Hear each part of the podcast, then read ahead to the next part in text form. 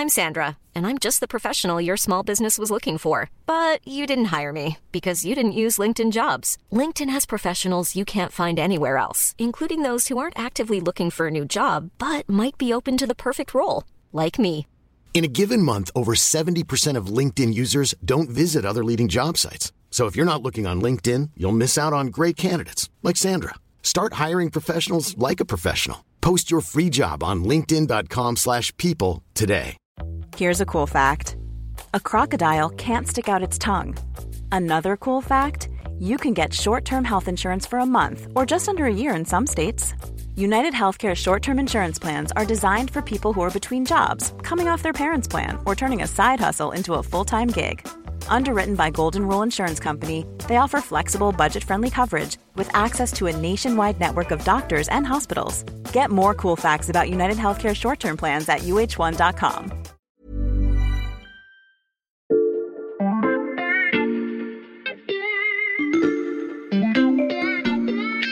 Bonjour, c'est Charlotte Baris. Bienvenue dans La Loupe, le podcast quotidien de l'Express. Allez, venez, on va regarder la une de plus près. Après quatre épisodes passés à décortiquer la une de l'Express, vous le savez déjà, en général, la rédaction du magazine décide de son contenu plus d'une semaine à l'avance. Le choix des articles et leur longueur, ce qu'on appelle le calibrage, sont arrêtés en réunion de service, puis annoncés au reste de l'équipe en conférence de rédaction. Pendant ce temps, le service iconographie planche sur l'illustration du dossier. Bref, dès le milieu de la semaine, place donc aux interviews et aux reportages avant la rédaction. C'est normalement ce qui aurait dû se passer cette semaine avec un dossier exclusif de 10 pages sur lequel les journalistes du service science travaillent depuis plusieurs mois. Pour l'instant, je ne vous en dis pas plus. J'ai bien dit normalement parce que suite à l'attaque terroriste du Hamas contre Israël, un nouveau changement de une s'imposait. En plein week-end de fête juive, des centaines d'Israéliens ont été tués en quelques heures à peine, tandis qu'un déluge de roquettes s'abattait sur le pays. Les répliques de l'État hébreu ne se sont pas fait attendre et la tension dans la région a atteint un niveau inédit. Il était donc impossible de ne pas traiter ce retour de la guerre au Proche-Orient en couverture. La rédaction s'est évidemment mise en branle pour fabriquer un dossier très riche en quelques jours, et c'est la création de ce dossier qu'on vous raconte dans la loupe aujourd'hui. Et d'abord, je vais retrouver celui qui chaque semaine dirige la conception de la couverture du magazine tel qu'il est vendu en kiosque. C'est Serge Latil, le directeur artistique de l'Express. Bonjour Serge. Bonjour Charlotte. La plupart de nos auditeurs n'ont pas la une du magazine sous les yeux en ce moment, alors je vais te demander de nous la décrire. Alors, c'est une couverture sobre, avec le drapeau israélien légèrement incliné, qui traverse toute la couverture. Mhm. Les deux bandes bleues du drapeau s'effacent légèrement sur les extrémités, et au milieu, bien sûr, il y a l'étoile de David. À l'extrémité d'une branche coule du sang. Tu le vois, on a fait le choix d'une une très minimaliste. Pourquoi avoir choisi un visuel dessiné comme celui-ci plutôt qu'une photographie? Alors, je t'avoue qu'au départ, on partait plutôt sur une photographie. Quand on a acté qu'il fallait changer de dossier, de une, ça c'était dimanche matin, juste après les attaques, on a missionné Dalila Babassi, notre iconographe, de préparer une sélection de photos. Elle a regardé et rapidement nous a fait part de deux problèmes. Mhm. Le premier, c'est euh, l'Express allait sortir cinq jours après les événements, le jeudi. Donc, euh, en choisissant une photo, on prenait le risque de l'avoir déjà vue dans la presse, euh, la télé ou sur les réseaux sociaux. Le deuxième problème, c'est que ces images euh, étaient particulièrement dures. Mhm. Euh, il y avait beaucoup d'images de cadavres, de gens blessés, euh, bon, des actes barbares. Euh, on peut pas mettre ce genre de scène en une, euh, c'est pas possible. Donc on est parti sur quelque chose de plus euh, figuratif. Et donc une illustration assez simple. Oui, on a déjà fait des unes de ce genre, notamment euh, pour traiter de la guerre en Ukraine. Mhm. Euh, je pense notamment euh, le numéro sur le déclin de l'Empire russe, avant l'été, où on avait dessiné un drapeau russe qui semblait se diluer, ou alors les couvertures sur l'Ukraine. C'était euh, l'Ukraine doit vaincre, et Mhm. on avait un point levé euh, jaune euh, qui se détachait sur un fond bleu, aux couleurs du drapeau. Voilà, c'est un vrai choix euh, de la rédaction éditoriale euh, d'avoir des couvertures euh, symboliques épurées. Tu as dit à l'instant que Dalila s'était mise à la recherche d'une photo dimanche matin. Est-ce que tu pourrais nous faire une chronologie de ce changement de une? Eh bien, dimanche matin, on s'est réunis pour acter euh, du changement de une. Bon, durant la journée, évidemment, on a, on a échangé sur le contenu du dossier. Et le soir, on a tranché sur le choix du visuel. L'option euh, illustration a été retenue. Donc, euh, dans la foulée, j'ai contacté un illustrateur avec qui je travaille régulièrement. J'avais vu sur Instagram quelques minutes avant qu'il avait fait un post sur cet événement. Donc, je l'ai appelé pour savoir s'il était disponible et bien sûr pour lui donner le brief. Là, il nous restait plus que 24 heures pour avoir une image et bon, bah voilà, fallait que ça aille très vite. Il y a eu plusieurs navettes entre lui et moi tout au long de la soirée. Et euh, lundi matin, on a fait des propositions et la journée de lundi, on a affiné le visuel. Serge, tu parles d'un brief pour l'illustration. À quoi ça ressemble? Euh, Là, en l'occurrence, c'était plutôt des mots-clés. Il devait y avoir le drapeau israélien, mhm. du sang, pas trop évidemment, il ne faut pas que ça soit gore et, obscène. Et puis pourquoi pas euh, un obus, une balle, euh, enfin voilà. Dans la journée de dimanche, on parlait beaucoup du 11 septembre israélien, mhm. et donc c'est une expression qui est, revenue et sur laquelle euh, l'illustrateur a accroché. Et donc il nous a fait plusieurs propositions faisant référence au 11 septembre avec des images représentant une tour en forme d'étoile de David. Mhm. Et donc à partir de là, ça a été le début de la, de la discussion entre lui et moi. D'ailleurs, si tu veux, j'ai quelques illustrations euh, avec moi que je peux te montrer. Ah oui, je veux bien, ça m'intéresse. Ok, alors je regarde. Euh, voilà. D'abord, il y avait celle-ci avec une tour en brique qui a la forme d'une étoile de David, mhm. et puis euh, avec de la fumée et du sang qui s'en échappe. Bon, la référence était évidente et elle n'a pas été retenue. Et puis il y avait cette image qui ressemble à une actuelle, mais avec un obus qui traverse et qui divise l'étoile David. Mm. On ne voulait pas de ça parce que ça laissait euh, croire que le Hamas avait fait exploser l'État hébreu. En fait, c'est plutôt le croiseur qui se produit, euh, donc euh, on l'a écarté. Et voilà les deux dernières images, sinon, qu'on a retenues la couve actuelle et puis celle avec une balle euh, qui figure. Et on a vraiment hésité longtemps, euh, mhm. jusqu'aux dernières heures. Et puis finalement, on a préféré rester sobre et, et plus se suggérer que de montrer euh, la balle en couverture. Merci Serge, c'est très intéressant de découvrir l'envers du décor. J'ai une dernière question. Le titre du dossier, c'est Israël dans le piège terroriste du Hamas. C'est un titre très fort et j'imagine qu'on n'utilise pas ce terme terroriste à la légère. Non, effectivement, c'est pas une expression qu'on peut se permettre d'utiliser comme ça. Le fait de l'utiliser, ça montre très clairement de quel côté euh, l'Express euh, se positionne. D'autant que depuis le début de l'attaque, euh, certaines personnalités politiques refusent de l'utiliser et renvoient les, deux parties dos à mhm. dos. voilà, en utilisant ce mot, l'Express s'engage, comme il l'a fait de nombreuses reprises pour l'Ukraine, par exemple. Merci Serge pour cette dissection de la couverture du numéro de la semaine. On va la poursuivre dans un instant en retrouvant deux des journalistes chargés de remplir ces colonnes.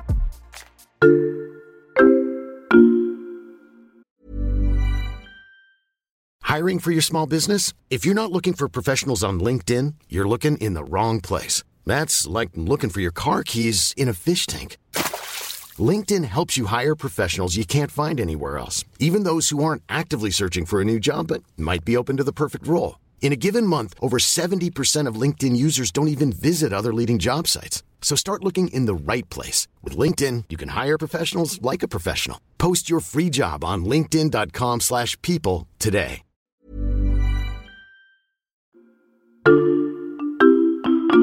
Ces deux journalistes, ce sont Corentin Pénerguer, le spécialiste du Moyen-Orient ici à l'Express, et Charles Laquet, le rédacteur en chef du Service Monde. Bonjour à tous les deux. Bonjour. Bonjour Charlotte. Depuis quelques jours, je m'interroge, à quel moment avez-vous su que le dossier de Une allait changer et surtout que vous alliez devoir vous en occuper? Presque immédiatement en fait. Dès le samedi matin, le samedi midi, on s'est appelés tous et on s'est dit que évidemment le sujet allait beaucoup nous occuper pendant les prochains jours. On a d'abord pensé à faire deux pages, à consacrer deux pages à, cette, à ce sujet, puis trois.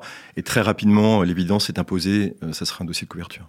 Oui, en fait, dans ces situations, euh, bien sûr, on regarde de très près l'actu, euh, on, appelle tout de suite les experts qu'on connaît bien et aussi nos sources sur place, parce qu'on connaît tous les deux Israël assez bien. Et on se laisse aussi pour le print, pour l'hebdo, un petit peu de temps euh, pour savoir euh, comment évolue la situation, quelle ampleur euh, ça va prendre. Donc en fait, on s'est tous réunis, tous les services, le dimanche matin mhm. à 11h pour faire le point sur la situation, sur les enjeux globaux et sur comment aussi l'Express va se positionner. et en fait, très rapidement, dès le dimanche matin, vu l'émotion, vu l'ampleur de l'attaque, on sait qu'on va élargir et faire un dossier très important avec une très forte mobilisation de, de la rédaction aussi. Et finalement, le dossier de une de cette semaine fait 11 pages. Qu'est-ce qu'on y trouve? Alors, on commence euh, par un article assez euh, grand euh, qu'on appelle l'article de cadrage en mhm. fait. il pose l'émotion en Israël et dans le monde et aussi les grands enjeux de ce qui se passe en ce moment en Israël, à Gaza. Ensuite, on y trouve des articles un peu plus longs en fonction de l'expertise de chaque service. Il faut bien voir que le dimanche, c'est une mobilisation de tout le journal qui s'est opérée. Mmh. Euh, tout le monde s'y est mis et tout le monde, finalement, a un, angle ou une façon de, d'apporter son expertise au sujet. Euh, Olivier Perrou, du service politique, nous a parlé de la réaction ambiguë de LFI aux événements. Il y a également une enquête euh, d'Étienne Girard, donc de rédacteur en chef du service Société, sur la réaction des services secrets français à ce drame. Et enfin, le service ID a proposé une interview avec un chercheur qui a donné des perspectives euh, à tout l'ensemble, Gilles Keppel, le grand politologue spécialiste de l'islam. Et ça complète beaucoup l'analyse géopolitique euh, du début du dossier. Ça apporte une profondeur historique et intellectuelle à l'ensemble. Et en tout, ça fait un dossier de 11 pages. On a une dizaine de personnes, mais au moins avoir travaillé sur le sujet. Et pour une rédaction comme celle de l'Express, c'est beaucoup. Charles Corentin, quand un événement comme celui-ci se produit, où la situation évolue d'heure en heure, comment faire en sorte que le magazine qui sort le jeudi ne soit pas périmé très rapidement? Oui, c'est tout l'enjeu, c'est toute la difficulté. Certes, les articles sortiront d'abord euh, sur Internet pour servir nos lecteurs, mais euh, il faut effectivement que les angles euh, soient toujours valables quatre jours après. Donc mhm. il faut réussir à anticiper, il faut réussir à se projeter finalement à donner de l'analyse qui ne s'évapore pas tout de suite et qui aille donc au-delà des choses factuelles pour vraiment donner des lignes de fuite, des perspectives et essayer de, de se poser les questions que l'on se posera quatre jours plus tard. Mhm. Ce qui, euh, effectivement, est très compliqué parce que on n'a pas forcément toutes les informations à ce moment-là. On n'a pas forcément encore vraiment euh, toute la dimension de ce drame. Donc, euh, il faut anticiper, il faut réussir à, à poser les, les bonnes questions, essayer d'y répondre sans pour autant tomber dans le côté spéculatif. Voilà, mm. on peut très bien faire des scénarios, mais c'est pas le rôle de l'Express de rester dans, dans, ce côté spéculatif. Il faut quand même s'asseoir sur quelque chose de très solide, sur un socle solide, et c'est vraiment notre notre façon de travailler. C'est une façon de travailler qu'on avait aussi beaucoup euh, développée euh, à l'occasion du, du, conflit ukrainien, et mm-hmm. c'est assez huilé, et, et, on a quand même des réflexes maintenant par rapport à ce genre de, de situation. En fait, ça, l'important, c'est d'obtenir des informations euh, suffisamment précises pour avoir une analyse et une perspective qui tiennent sur le long terme, mm-hmm. avec aussi un point de vue du terrain. Hein. On n'oublie pas les reportages. On a eu euh, pas mal de, reportages assez chauds sur euh, notre site sur l'express.fr. Mais après, le risque, en fait, c'est que dans le magazine, ces euh, reportages à chaud, ils soient un petit peu périmés, comme tu dis, mhm. pour le lecteur qui va les lire quelques jours plus tard. alors que nous, l'objectif, c'est que nos articles dans le papier, ils restent pertinents sur le long terme. Ils apportent un éclairage, même pour un lecteur qui lirait le dossier dans deux semaines, un mois, deux mois. Vous avez donc opté pour un positionnement plus analytique. En feuilletant le magazine, je vois qu'on parle beaucoup de géopolitique, ici de l'effet de bascule dans la région et là du risque de conflit planétaire. Ouais, en fait, c'est un dossier dans lequel on, doit analyser ses conséquences géopolitiques, on doit donner les, rapports de force, les alliances, pour que le lecteur vraiment comprenne tous les enjeux globaux euh, d'un tel mmh. événement. Euh, parce que cette attaque du Hamas euh, contre Israël, elle est inédite par son ampleur, c'est vraiment du jamais vu. Et c'est vrai que tous les deux, on, connaît des, Israéliens, on connaît des Palestiniens, et on connaît aussi la capacité de mobilisation de, de, la société israélienne et de l'armée israélienne. Donc tout de suite, moi, avec mes contacts sur place, je sais la réplique contre Gaza, elle va être terrible, euh, qu'on va vers une guerre majeure qui mhm. va nous occuper pendant au moins des semaines. Euh, et on, sait aussi que cette intervention dans la bande de Gaza, ça va aussi sans doute malheureusement être un, bain de sang et qu'elle apportera pas vraiment de solution hein, parce que les autorités israéliennes, euh, elles vont le faire sous la pression populaire et pour des raisons politiques. mais si Israël avait pu éradiquer le Hamas de cette façon, ça fait très longtemps qu'Israël aurait, aurait repris Gaza par la force. Alors que là, s'attaquer au Hamas, ça va créer une situation humanitaire qui va être assez terrible dans la bande de Gaza. On a assez vite euh, trouvé finalement l'idée du titre du dossier, qui est l'idée du piège dans lequel euh, Israël se retrouve aujourd'hui. Mhm. Et c'est ça aussi qu'on a essayé de décliner, de montrer dans le dossier. Et cette idée-là et les conséquences que ça peut avoir euh, restent, restent valables aujourd'hui, une semaine après. C'est-à-dire le risque de bascule, le risque de, de domino, d'embrasement régional, que ce soit à partir de la Cisjordanie, des villes mixtes en Israël, bien sûr du Hezbollah dont on parle beaucoup aujourd'hui, euh, le rôle de l'Iran, euh, les États-Unis. Donc finalement, voilà, il y, a des conséquences potentielles vertigineuses et on a en tout cas donné ces éléments dans l'ensemble du dossier et également des conséquences en France. Effectivement, on peut s'attendre, d'ailleurs euh, c'était le, but du papier d'Étienne Gérard, à ce que la question israélienne tende encore plus le, climat politique ces prochains jours. Il y a une poussée d'actes antisémites juste après les attaques, et ça risque malheureusement de continuer. En tout cas, les services de renseignement s'y préparent en France. Toutes ces analyses et bien plus encore sont à lire dans les colonnes de l'Express cette semaine. Merci à tous les deux. Merci Charlotte. Merci. Charles Acker, rédacteur en chef du service Monde de l'Express, et Corentin Pénarguer, journaliste spécialiste du Moyen-Orient. Chers auditeurs, vous pouvez également retrouver leurs articles sur l'express.fr. Pensez aussi à suivre La Loupe sur votre plateforme d'écoute habituelle, Spotify, Apple Podcast ou Podmust par exemple. C'est le meilleur moyen de ne manquer aucun épisode.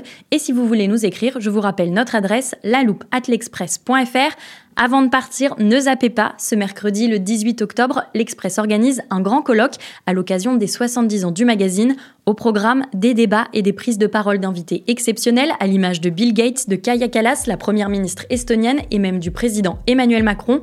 On vous attend nombreux dans l'auditorium de la Maison de la Radio à Paris. Pour réserver, il suffit de vous rendre sur le site de l'Express et de cliquer sur l'onglet 70 ans en haut à droite. Cet épisode a été écrit et monté par Mathias Pengili, réalisé par Jules Cro. Retrouvez-nous demain pour passer un nouveau sujet à la loupe.